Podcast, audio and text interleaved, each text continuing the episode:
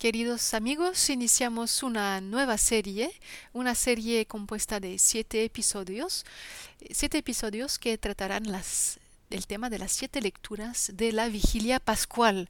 ¿Por qué? Porque la vigilia pascual es el punto culminante del año litúrgico.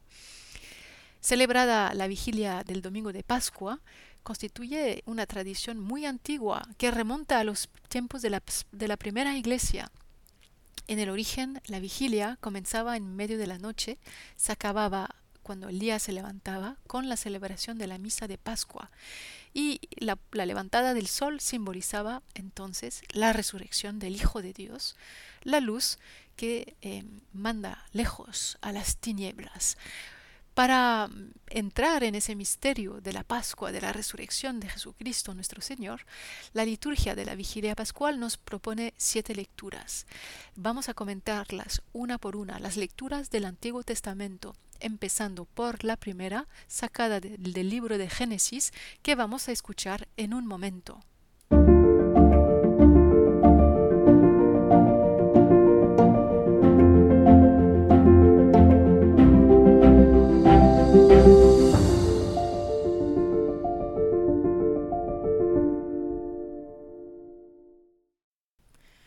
Lectura del primer capítulo del libro del Génesis. Al principio creó Dios el cielo y la tierra. La tierra estaba informe y vacía. La tiniebla cubría la superficie del abismo, mientras el Espíritu de Dios se cernía sobre la faz de las aguas. Dijo Dios, exista la luz, y la luz existió. Vio Dios que la luz era buena, y separó Dios la luz de la tiniebla. Llamó Dios a la luz día, y a la tiniebla llamó noche. Pasó una tarde, pasó una mañana, el día primero, y dijo Dios, exista un firmamento entre las aguas, que separe aguas de aguas. E hizo Dios el firmamento, y separó las aguas de debajo del firmamento de las aguas de encima del firmamento. Y así fue. Llamó Dios al firmamento cielo. Pasó una tarde, pasó una mañana, el día segundo. Dijo Dios, júntense las aguas de debajo del cielo en un solo sitio y que aparezca lo seco. Y así fue. Llamó Dios a lo seco tierra, y a la masa de las aguas llamó mar. Y vio Dios que era bueno. Dijo Dios, cúbrase la tierra de verdor, de hierba verde que engendre semilla, y de árboles frutales que den fruto según su especie, y que lleven semilla sobre la tierra. Y así fue. La tierra brotó hierba verde que engendraba semilla según su especie, y árboles que daban fruto llevaban semilla según su especie. Y vio Dios que era bueno. Pasó una tarde, pasó una mañana, el día tercero. Dijo Dios, existan lumbreras en el firmamento del cielo, para separar el día de la noche, para señalar las fiestas, los días y los años, y sirvan de lumbreras en el firmamento del cielo, para iluminar sobre la tierra. Y así fue. E hizo Dios dos lumbreras grandes, la lumbrera mayor para regir el día, la lumbrera menor para regir la noche y las estrellas. Dios las puso en el firmamento del cielo para iluminar la tierra, para, para regir el día y la noche, y para separar la luz de la tiniebla. Y vio Dios que era bueno. Pasó una tarde, pasó una mañana, el día cuarto. Dijo Dios, bullan las aguas de seres vivientes y vuelen los pájaros sobre la tierra frente al firmamento del cielo. Y creó Dios los grandes cetáceos y los seres vivientes que se deslizan y que las aguas fueron produciendo según sus especies, y las aves aladas según sus especies. Y vio Dios que era bueno. Luego los bendijo Dios diciendo, Sed fecundos y multiplicaos, llenad las aguas del mar, y que las aves se multipliquen en la tierra. Pasó una tarde, pasó una mañana, el día quinto. Dijo Dios, produzca la tierra seres vivientes según sus especies, ganados, reptiles, fieras según sus especies. Y así fue. E hizo Dios las fieras según sus especies, los ganados según sus especies, y los reptiles según sus especies. Y vio Dios que era bueno. Dijo Dios, hagamos al humano a nuestra imagen y semejanza, que domine los peces del mar, las aves del cielo, los ganados y los reptiles de la tierra. Y creó Dios al, al humano a su imagen. A imagen de Dios lo creó, varón y mujer los creó. Dios los bendijo, les dijo, les dijo Dios, sed fecundos y multiplicaos, llenad la tierra y sometedla, dominad los peces del mar, las aves del cielo, y todos los animales que se mueven sobre la tierra. Y dijo Dios, mirad, os entrego todas las hierbas que engendran semilla sobre la superficie de la tierra, y todos los árboles frutales que engendran semilla os servirán de alimento. Y la hierba verde servirá de alimento a todas las fieras de la tierra, a todas las aves del cielo, a todos los reptiles de la tierra y a todo ser que respira. Y así fue. Vio Dios todo, todo lo que había hecho y era muy bueno. Pasó una tarde, pasó una mañana, el día sexto. Así quedaron concluidos el cielo, la tierra y todo el universo. Y habiendo concluido el día séptimo, la obra que había hecho, descansó el día séptimo de toda la obra que había hecho. Acabamos de terminar la lectura del Génesis 1, primera lectura sacada del Antiguo Testamento, como las otras seis lecturas que van a seguir, y que nos preparan para, eh, para vivir el misterio pascual. Ese capítulo 1 del Génesis nos va a decir algo importantísimo sobre el designio de Dios, sobre la creación entera y en particular sobre la humanidad. Al principio creó Dios el cielo y la tierra. Aquí el lector, auditor de Génesis 1 está como que em, volcado para atrás sobre el momento del inicio, sobre el momento del principio, el génesis de todo lo que es. Y fíjense que lo que había en el inicio estaba informe y vacío, dice el texto. Literalmente el hebreo nos dice tohu bohu, tohu bohu la tierra estaba informe y vacía, es decir, un caos, un desorden, una mezcla total, ¿no? una tiniebla. Y entonces, ¿qué pasa? El Espíritu de Dios, un viento de Dios, empieza a mover las aguas. ¿Y qué hace? Va a poner orden, va a poner orden, va a poner, va a separar los elementos, ¿verdad? Se pueden podrían eh, hacer un ejercicio y es el de buscar eh, los verbos separar eh, en ese texto. ¿no? Dios separa los elementos entre sí para que cada uno tenga su lugar, como si el orden fuera condición de vida. Dios separa la luz de las tinieblas, las aguas de abajo, las aguas de arriba, em, el día de la noche. En fin, la acción de Dios es la acción de separar, no en un de una manera negativa, al revés, una manera positivísima, porque si Dios separa es para dar a cada cosa su lugar, su puesto, su presencia. Es lo contrario del tohu inicial, del caos inicial. También podrían ponerse a contar cuántas veces leemos el refrán siguiente, dijo Dios. Si los cuentan, van a darse cuenta de que son diez. Diez veces Dios dice. Dios crea por su palabra. Eso ya de por sí nos dice mucho sobre quién es Dios y qué es lo que está buscando hacer. Porque el Dios, eh, el Dios vivo, el Dios de Israel, el Dios de la Biblia, es un Dios que habla.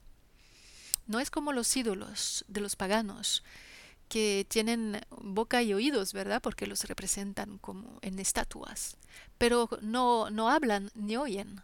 En cambio, el Dios de Israel es el Dios que habla, es el Dios que crea mediante su palabra. Eso nos dice mucho sobre él, porque un Dios que habla, si habla, por definición es porque quiere entrar en diálogo con alguien. La, la palabra es siempre para ser dirigida a alguien, ¿verdad? Por lo tanto, el Dios creador, el Dios de la Biblia, es un Dios que, que, crea y que pone delante de sí a otro, toda la creación, a los humanos en particular, delante de sí como un interlocutor. Un interlocutor que, que va a poder compartir un diálogo, una conversación con Dios. Es bellísima la imagen, es la imagen de la alianza. Dios hace alianza con su creación.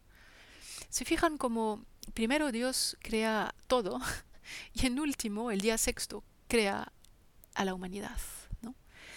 Y eso es una buena lección, porque en el fondo no nos crea primero, nos crea después de todo, como si el ser humano fuera dependiente de todo lo que es, como si el ser humano no se pudiera pensar sin el resto de la creación. Bellísima, bellísima lección de humildad. No vamos a repasar todo lo que Dios va creando. Em, quizás sí, parémonos un momentito sobre el tema de las lumbreras. Es interesante. Dios crea lumbreras en el firmamento del cielo para que iluminen a la tierra. Y nos dice el versículo 16 que hizo dos lumbreras grandes. La lumbrera mayor para regir el día, la lumbrera menor para regir la noche. Es interesantísimo que aquí el autor bíblico no mencione el sol y la luna como tales. Seguramente no lo hace por una razón muy sencilla, y es que cuando él escribe ese texto en un contexto en el que Israel está eh, exiliado, está viviendo eh, totalmente rodeado de los babilónicos, ¿no? en Babilonia, pues para ellos el sol y la luna son dioses. Por lo tanto, el autor bíblico es muy atento en no mencionar por su nombre el sol y la luna. Y las, las llama simplemente lumbreras, lámparas, si prefieren. La lámpara mayor y la lámpara menor. Pero sobre todo evitar nombrarlas para decir claramente que estas criaturas son criaturas y no son Dios. Fueron creadas por nuestro Dios. Es increíble como aquí el autor bíblico eh, injerta, injerte su propia teología, su propia fe en su manera de contar las cosas y sobre todo se demarca eh, de las creencias de los paganos que le rodean. Se han fijado también como otro refrán va eh, estructurando ese texto. Siete veces eh, se nos dice que lo que Dios ha hecho es bueno. Bueno, más o más precisamente, seis veces es bueno y la séptima vez Dios vio que era muy bueno. Eh, fíjense como ese, número siete también símbolo de, plenitud. Siete es el, e, es el símbolo de la semana, es, el número de la semana. Es por lo tanto, es la plenitud del tiempo. Por lo tanto, es la plenitud de, la creación, es el, es el, número de la creación. Y pues el séptimo día Dios vio que todo esto era muy bueno, signo de plenitud. También esto nos dice algo importantísimo sobre el designio divino, un designio de bondad. Dios busca el bien de lo que crea. Dios busca lo mejor. El fin de la creación es eminentemente positivo. Y eso es bellísimo. Eso nos tiene que dar muchísima confianza sobre lo que es, sobre lo que existe, sobre lo que vemos. Y vamos a pararnos un momento más sobre el tema de la creación del, em, del humano. En el versículo 26 leemos, dijo Dios, hagamos al humano, aquí insisto, es el humano, no es el hombre masculino, es el humano, Adam. Adam es una palabra es sin género, ¿no? Eh, el Adam, Adam es, eh, significa literalmente lo que es sacado de la tierra, es un colectivo, aquí no es un nombre propio todavía, no es el hombre, es el humano. Hagamos al humano a nuestra imagen y semejanza que domina los peces del mar, las aves del cielo, los ganados, ganados y reptiles de la tierra. Y en el versículo siguiente, 27, leemos, y creó Dios al humano a su imagen, a imagen de Dios lo creó, varón y mujer los creó. Varón y, y hembra, macho y hembra más precisamente, habría que decir. Aquí todavía no es hombre y mujer, no es Ish e Isha, como tendremos en el capítulo 2 del Génesis. Aquí es em, macho y hembra. Fíjense cómo esta distinción es empleada solamente para los seres humanos y no para la creación de los animales, como si ya algo de la reciprocidad, algo de la colaboración em, entre hombre y mujer, entre macho y hembra, estuviera, eh, estuviera intuido aquí, ¿verdad? Mm, varón y mujer, macho y hembra aquí, como si una comunión particular ya estuviera prevista por Dios para la humanidad, en esa pequeña distinción que no ha sido usada eh, para los animales. De hecho, otra diferencia con la creación de los animales es que cuando Dios termina de crear los animales, los bendice diciendo, diciendo, eh, crecer, multiplicaos, etc. Pero cuando Dios termina de crear a los humanos, los bendice y les dice,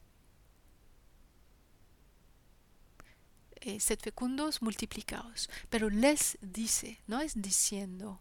Es decir, que Dios se dirige directamente al humano, a ese macho y a esta hembra. Les habla en directo. Su palabra les dirigida. Y es la diferencia entre los animales y los hombres, como si los hombres tuvieran una pues vocación particular de estar en alianza, en conversación, en diálogo con Dios. Todo esto porque hay un pequeño pronombre em, de más eh, en el texto. Les dice Dios. Bueno, lo otro que hay que decir sobre esto es que cuando Dios hace su proyecto hagamos al humano a nuestra imagen y semejanza. Es proyecto, ¿verdad? Pero cuando los crea efectivamente, los crea solamente a su imagen. La semejanza ha desaparecido. Pueden fijarse son en los versículos 26 y 27. Hagamos al humano a nuestra imagen y semejanza. Y después, y creó Dios al humano a su imagen a imagen de Dios lo creó. ¿Dónde se fue la semejanza? Ya ven que aquí, aunque haya una plenitud en la obra creadora de Dios, como hemos dicho, con ese número 7, esa plenitud del tiempo, plenitud de la creación, sin embargo, parece que algo falta, falta la semejanza. Sí, el hombre ha sido creado a imagen de Dios, pero ¿dónde está la semejanza? Queda por obtener, queda por conquistar. Em, queda por eh, encontrar.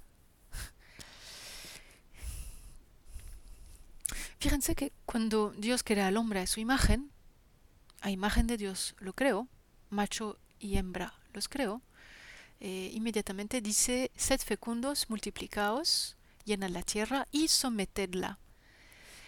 Entonces podríamos entender que la imagen de Dios eh, ¿en qué consiste esa imagen de Dios puesta en, la humanidad? Pues consiste en participar de esta misión de dominar, someter la tierra. Cuidado, no es una dominación negativa, al revés, es una dominación de respeto, una dominación em, que pone reglas. Así como Dios separó cada elemento para que cada elemento tuviera su condición de vida, de existir, pues el hombre es como garante, eh, garante tiene que garantizar el orden querido por Dios en la creación. Eso significa eh, eh, gobernar, em, eso significa someter, dominar, en ese sentido, eh, garantizar el orden querido por Dios entre toda la creación. Ese le compete, ese le compete al macho y a la hembra, a la humanidad. Es bello porque es seguir adelante con la misión eh, querida por Dios, como si el hombre fuera de alguna manera un servidor especial, un representante de Dios en el mundo, encargado de eh, mantener eh, el orden de la creación querido por Dios. Fíjense también como una de las primeras cosas que Dios les dice a la humanidad es, mirada, os entrego todas las hierbas que engendren semilla sobre la superficie de la tierra, os servirán de alimento ven como la primera, una de las primeras preocupaciones de Dios para los humanos es de qué van a comer. de qué se van a alimentar. Y es bellísimo. Y una vez más nos habla de la bondad de Dios con respecto a la humanidad que está creando. Dios crea, quiere que esta humanidad viva. La comida es una cuestión eh, vital. Sin comida uno muere. Dios es el primero que se preocupa por la comida. Así que esta lectura nos habla de un programa divino al inicio de todas las cosas, Génesis 1, a la apertura de toda la Sagrada Escritura, un programa divino lleno de bondad, lleno de bondad y sin embargo eh, un programa que por muy perfecto que sea, siete días, plenitud del tiempo, plenitud de la creación, pues ya intuimos que algo, algo queda por hacer. Eh, la semejanza, la semejanza de los humanos con Dios no ha sido eh, dada todavía. ¿Qué falta? ¿Cómo va a suceder esto? ¿Cómo va a avanzar la historia de la revelación? ¿En, qué va a consistir? ¿Cómo eh, vamos a recobrar, vamos a alcanzar esa semejanza querida por Dios que sin embargo no ha sido dada. Para descubrirlo hace falta seguir leyendo y sobre todo, eh, especialmente, digamos, eh, leer y meditar las seis lecturas siguientes de la vigilia pascual.